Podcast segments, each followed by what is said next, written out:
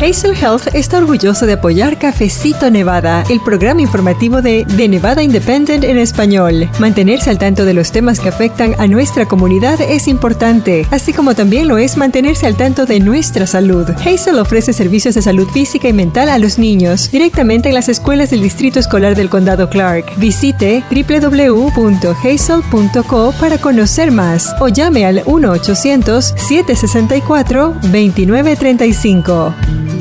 Desde el inicio de la pandemia, el mundo ha visto desde cierres y aislamiento por protocolos de salud hasta la aparición de vacunas contra COVID, que llegaron primero para adultos y ahora ya abarcan a menores de 5 años. Pero el virus también sigue dando la batalla con nuevas variantes, incluyendo Delta, Omicron y recientemente la llamada BA5. A medida que esta subvariante más reciente y más transmisible de COVID-19 se propaga rápidamente por los Estados Unidos y Nevada, en lo que se ha convertido en la sexta ola de la pandemia expertos dicen que las bajas tasas de vacunación han contribuido a la continua transformación y propagación del virus. Pero, ¿por qué siguen surgiendo variantes? ¿Qué más sabemos acerca de la subvariante BA5? ¿Cómo podemos mantenernos protegidos? ¿Cómo va la vacunación en niños menores de 5 años en Nevada? Conozca eso y más en una entrevista con el doctor Luis Medina García, médico de enfermedades infecciosas del Centro Médico Universitario del Sur de Nevada o UMC.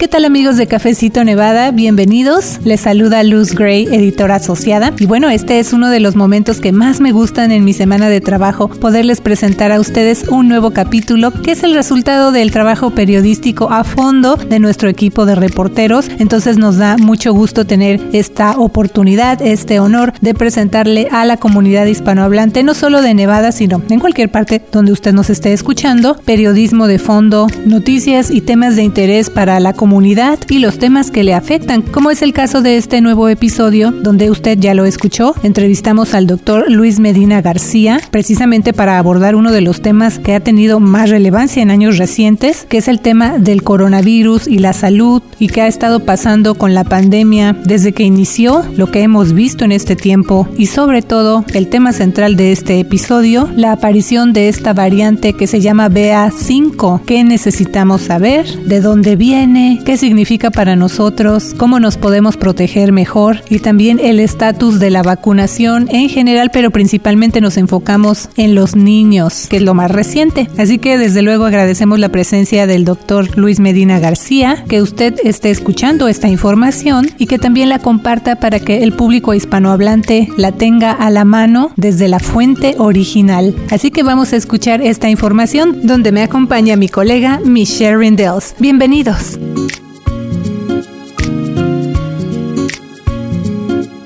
Bienvenidos a Cafecito Nevada. Recuerde mandarnos sus preguntas y comentarios en nuestras redes sociales. Nos encuentra en Instagram, Facebook y Twitter como Nevada Independent en español. Claro que sí, y precisamente hablando de preguntas, ya tenemos algunas listas para nuestro invitado de hoy y le damos la bienvenida y también las gracias al doctor Luis Medina García. Él es especialista en enfermedades infecciosas en el Centro Médico Universitario o UMC en Las Vegas. Doctor, muchas gracias por venir a platicar con el público de Cafecito Nevada. ¿Qué tal? Un saludo a ti y a todo tu auditorio. Bueno, doctor, las cosas han ido cambiando desde el inicio de la pandemia, desde esa otra entrevista que tuvimos con usted anteriormente. Y desde entonces, pues hemos visto la llegada de la vacuna contra COVID-19, incluyendo el acceso más reciente ya para niños menores de 5 años. Pero también hemos visto que el virus ha ido cambiando. Por ejemplo, vimos la aparición de la variante Delta, luego escuchamos de la variante Omicron. Y en estos días estamos viendo información de algo que se llama subvariante variantes como la BA.5. Pero doctor, ¿qué son en sí estas subvariantes? ¿Representan un mayor riesgo de infección? ¿Por qué se transmite más fácilmente? Y pues váyanos diciendo más acerca de, de esta subvariante. Correcto, gracias por la oportunidad. Como mencionas, pues han sido ya más de dos años de pandemia y a través del tiempo que ha pasado, muchas cosas han sido éxitos para nosotros, como la disponibilidad de vacunas y, como lo mencionas, la disponibilidad de vacunas para pacientes menores de edad desde los seis meses en adelante. Y mencionas también el desarrollo de diferentes variantes del virus a través de la pandemia. Tienes la versión original que se originó en Wuhan, China, y a través del tiempo ha ido cambiando. Ahora, eso es resultado de una evolución natural que los virus tienen en la naturaleza. Cuando un virus infecta a una persona, causa enfermedad, en muchas ocasiones, pero para que ese virus pueda sobrevivir necesita no, no causar una enfermedad tan grave para que no muera el virus con su huésped. Entonces, a través de los años, el virus de COVID-19 ha cambiado a través de mutaciones, que es un proceso natural que los virus pasan para poder hacer nuevas versiones de sí mismos y poder mantenerse en circulación. Entonces, como mencionas, la versión original, después Delta, después Omicron, y Omicron ha tenido varias mutaciones durante el tiempo desde que se descubrió, más o menos en diciembre del año pasado, y la última que está siendo dominante es la BA5. Hay muchas diferentes variantes de Omicron, pero en Estados Unidos, incluyendo en el estado de Nevada, la variante BA5 es la que está dominando ahora. Ahora, ¿qué significa esto para la población en general? La primera cosa que hay que mencionar es que esta variante BA5 es más contagiosa que las variantes previas. Esto es, si antes tenías que estar en contacto con una persona infectada por por lo menos 15 minutos eh, para considerarte expuesto y tener riesgo de contagio, pues ahora pasando un tiempo menor puedes ser contagiado, ¿no? Es por eso que eh, las autoridades de salud a nivel nacional e internacional, incluyendo la Organización Mundial de la Salud, ha recomendado el regreso al uso de cubrebocas en lugares cerrados y donde estés con otras personas en, en una congregación. No se sabe todavía si la infección por la variante Omicron BA5 causa una enfermedad más severa que las variantes previas, pero sí sabemos que es más contagiosa y al causar más contagios, sí están subiendo las hospitalizaciones y las muertes en la población en general. Entonces, ¿la enfermedad que produce esta subvariante es más seria o es menos seria que la variante Omicron eh, original? Los datos que se reportan en las investigaciones no reportan una enfermedad más severa con la variante BA5, este, pero sí sí reportan una habilidad mayor de contagiar a otras personas. Esto es sobre todo importante en la población que sigue sin recibir ninguna vacuna. Se ha visto que los pacientes que reciben sus vacunas tienen mayor protección que los que no han sido vacunados en contra de desarrollar enfermedad grave que requiere hospitalización y disminuye significativamente el riesgo de morir por la infección. La otra cosa que ha sucedido desde nuestra última entrevista es la disponibilidad a gran escala de tratamientos efectivos para COVID, desde los anticuerpos monoclonales, que ahora son una, una parte menor de nuestro armamentario, pero los medicamentos orales como el Paxlovid, que están disponibles en cualquier farmacia, han sido un arma muy importante en conjunto con la vacunación para disminuir la mortalidad general de esta enfermedad. Doctor Medina, hay quienes dicen que hay un que ya existe la vacuna contra el COVID-19, el mundo se tiene que acostumbrar a la presencia del virus hasta que algún día se vaya debilitando. Hasta el momento de esta grabación, la subvariante BA5 representó el 65% de los casos de COVID aquí en los Estados Unidos, según los Centros para el Control y Prevención de Enfermedades. ¿Por qué no para ese virus? ¿Por qué se siguen apareciendo esas nuevas variantes de COVID. Es un problema porque no, no tenemos tantas vacunas en el mundo y no todo el mundo está vacunado. Mira, es, es una pregunta fantástica y, y la respuesta es complicada, pero en términos simples, ¿existen nuevas variantes? porque no hemos podido parar el contagio. Entonces piensa, piensa en el desarrollo de las variantes como cuando mandas a, a un nuevo recluta al ejército y hace el, entrenamiento de entrada, que es el conocido bootcamp. La idea es, cada vez que se siguen los contagios de una persona a otra, el virus está ejercitándose y buscando nuevas maneras de evadir tu sistema de defensas, incluyendo las defensas que adquieres por la vacuna o las defensas que adquieres por haber tenido una infección en el pasado. Entonces, mientras no haya un contagio generalizado que no deje de suceder, las nuevas variantes van a seguir pasando. Entonces es un proceso natural de evolución de este virus en la naturaleza y depende de nosotros el bajar la velocidad de contagios para evitar el desarrollo de nuevas variantes. Definitivamente esta enfermedad no va a desaparecer de la faz de la Tierra, así como en la pandemia de influenza de 1918 todavía siguen cepas de ese virus circulando en la humanidad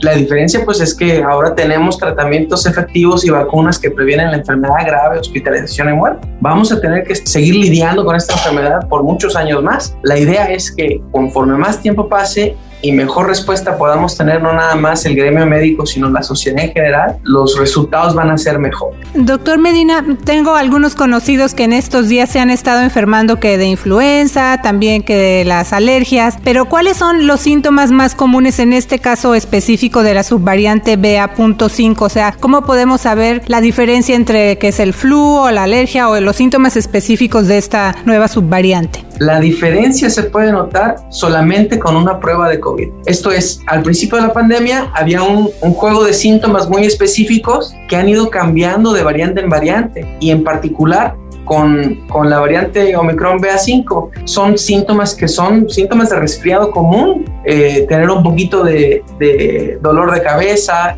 tener escurrimiento nasal, eh, no hay tanta tos como había antes, entonces, y a veces los pacientes tienen fiebre y a veces no, de manera que también pueden confundirse con los síntomas de las alergias ambientales. Entonces, es súper importante que la gente, si tiene síntomas de una infección respiratoria superior, que se hagan una prueba. Las pruebas son disponibles en muchos lugares. Las pruebas en casa son yo creo que las pruebas ideales para la población. Eh, el gobierno ha regalado pruebas para los, para los pacientes que se las manda a su casa. Todos los seguros médicos tienen la obligación de cubrir el costo de las pruebas de COVID en casa. Entonces es otra cosa que hay que, hay que recordar, hay que hablar su seguro médico para decirles cómo les reembolsan el dinero. Para los pacientes que tienen Medicare, por ejemplo, en las farmacias participantes hay un website de Medicare que te dice cuáles farmacias son participantes. El paciente llega con su tarjeta de Medicare y le dan la cantidad de pruebas de casa que le corresponden para ese mes. Entonces es importantísimo tener las pruebas en casa, hacerse las pruebas cuando tengan síntomas de alergias o de,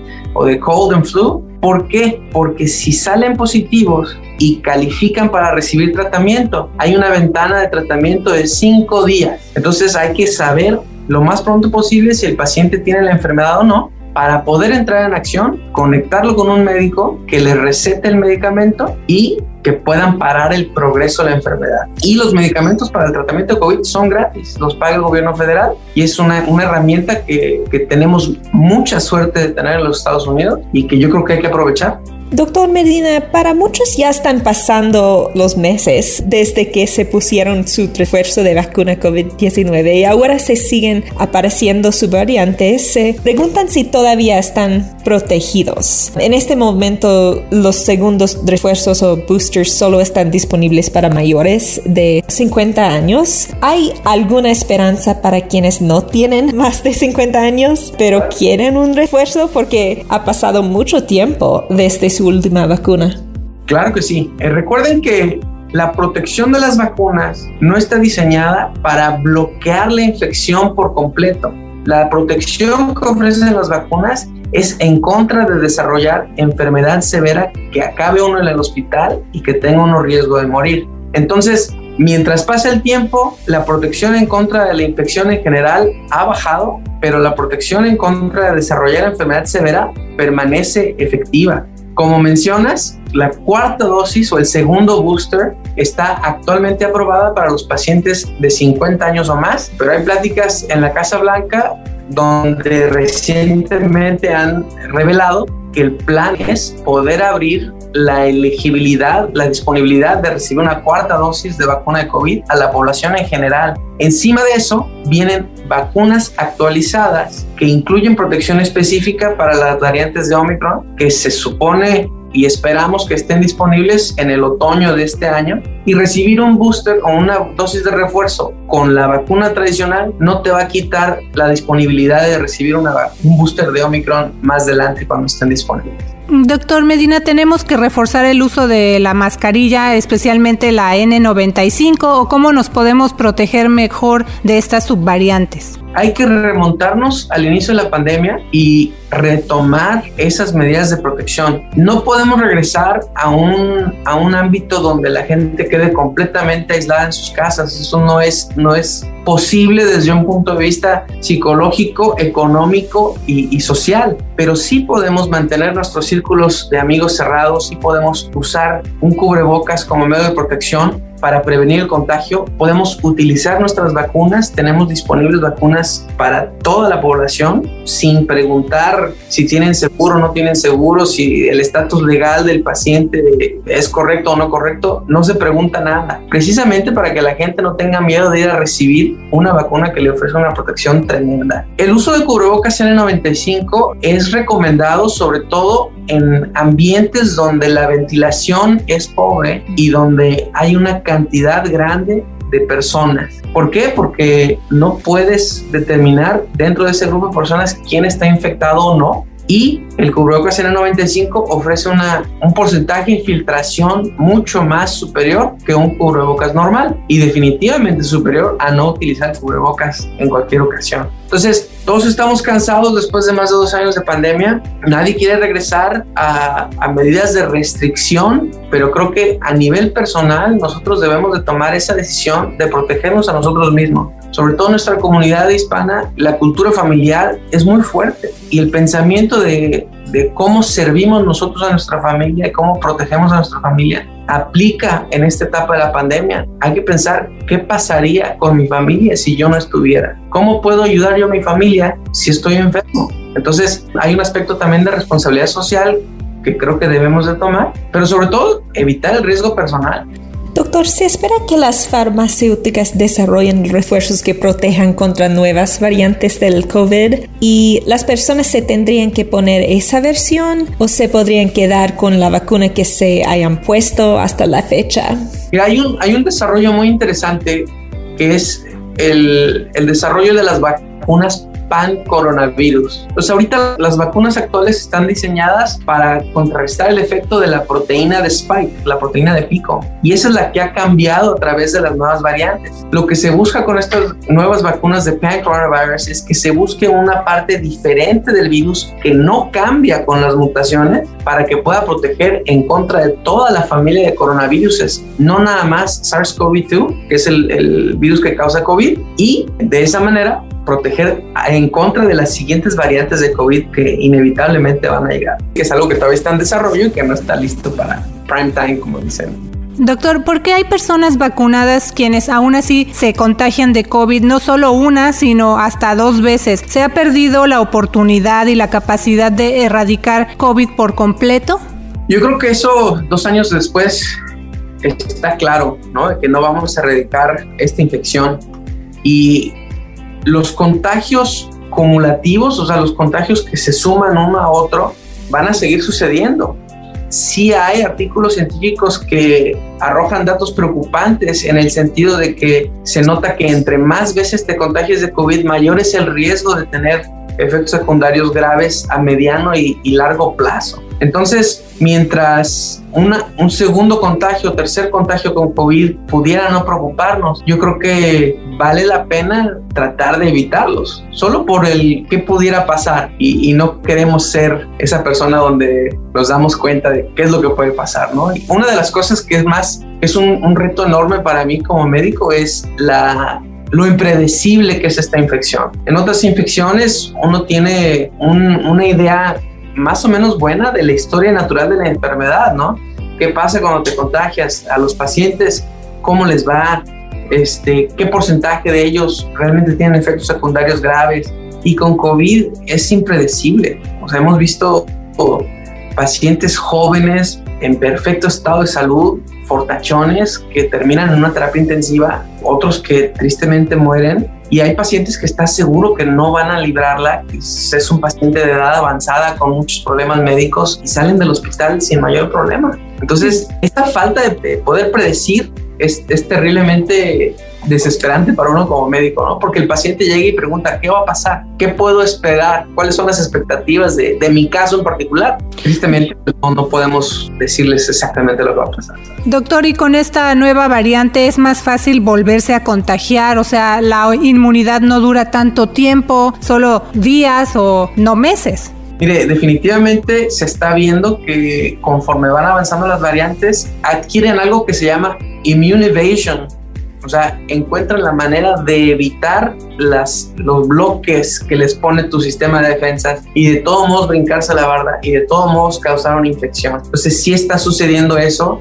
Hay algunos reportes donde los pacientes se contagian hasta tres semanas después de su infección inicial. Y si recordamos el año pasado decían, bueno, la protección de, después de una infección natural generalmente es 90 días o más y hoy eso ya no es verdad. Entonces puede uno contagiarse incluso antes de cumplir los tres meses de recuperarse de una infección, motivo por el cual es importante retomar las medidas de protección.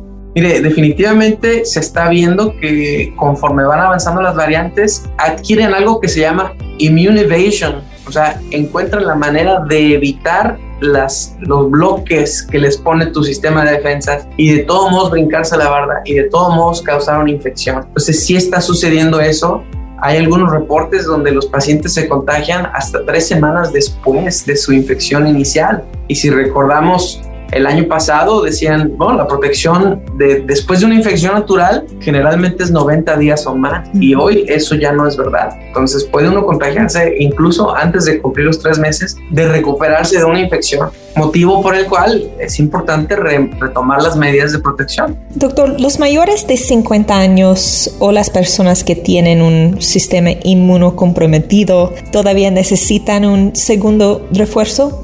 Claro que sí ahí en el, en el sitio web de CDC tienen una herramienta muy valiosa donde te pregunta, ¿necesito una dosis de refuerzo? Entonces ahí tú le pones tu edad, le pones si tienes algunas otras enfermedades como diabetes, obesidad, presión alta. ¿Cuántas dosis de vacuna has recibido ya? ¿De qué tipo de vacuna has recibido? Y te arroja un resultado. Sí, eres candidato para recibir una dosis adicional de, de refuerzo de vacuna contra COVID. yo les recomiendo al, auditorio que vaya a la página de internet de CDC, que busquen esa herramienta y les va a ayudar a tomar la mejor decisión para protegerse a ustedes mismos y a su familia también. Y estoy casi seguro que tienen una versión en español. ¿Y cómo van las tendencias de vacunación entre los niños menos de 5 años? Porque hemos oído que la, tasa de vacunación es, es, lento en esos momentos después de la elegibilidad fue expandido hace un mes.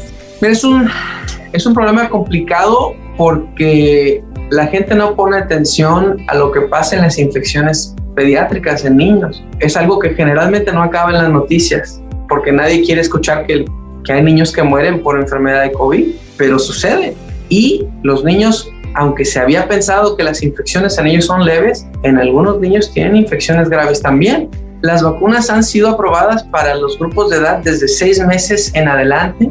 Pasan un escrutinio fuertísimo en los institutos nacionales de salud, en el CDC, en el FDA, que son las autoridades de gobierno que están encargadas de, de, mantener la seguridad para la población en general y les puedo decir que son vacunas que vale la pena ponerles a sus hijos. Yo creo que aunque el riesgo de perder un hijo sea extremadamente raro, yo nunca quisiera tener eso sobre mis hombros, ¿no? Es decir, hubo algo que pude hacer para prevenirlo y, y, decidí no hacerlo por falta de información o por miedo. Entonces hay que recurrir a los profesionales de salud a eso se dedican, vayan con su médico, con su pediatra, discutan y platiquen eh, sus miedos para que les puedan dar información fidedigna. Pues vamos a seguir muy de cerca lo que siga pasando con COVID-19. Ya también en nuestro sitio de internet tenemos una página completamente en español para que el público pueda ver datos, hospitalizaciones y otra información relacionada con este tema. ¿Hay alguna otra cosa que le gustaría agregar, doctor?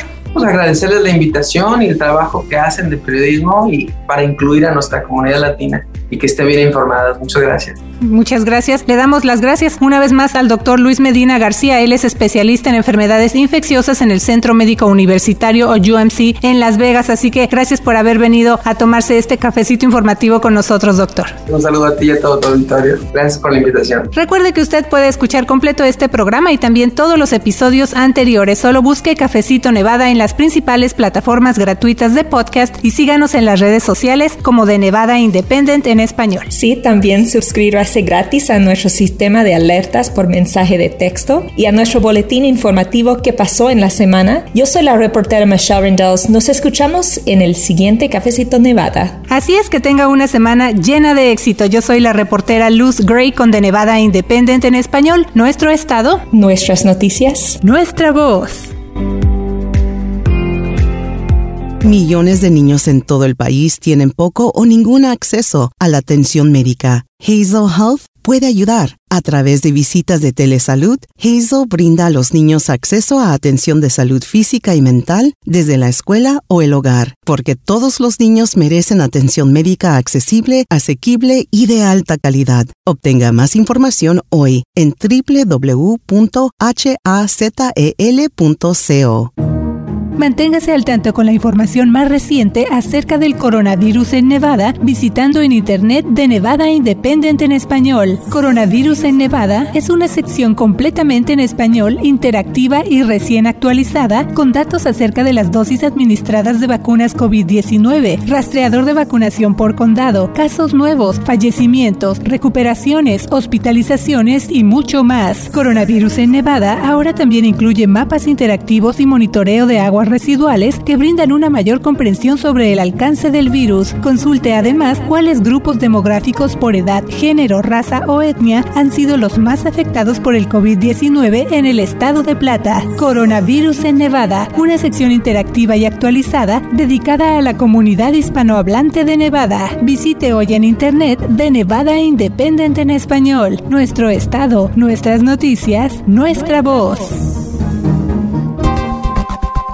Para la información más actualizada al momento, síguenos en redes sociales como de Nevada Independent en español, en Facebook, Envy Indie en español, en Instagram, Envy Indie en español en Twitter, de Nevada Independent en español, nuestro estado, nuestras noticias, nuestra voz. Gracias por escuchar Cafecito Nevada, producido por The Nevada Independent en español. Un sitio de internet no partidista y sin fines de lucro, con periodismo de fondo para nuestra comunidad. The Nevada Independent en español. Nuestro estado, nuestras noticias, nuestra voz.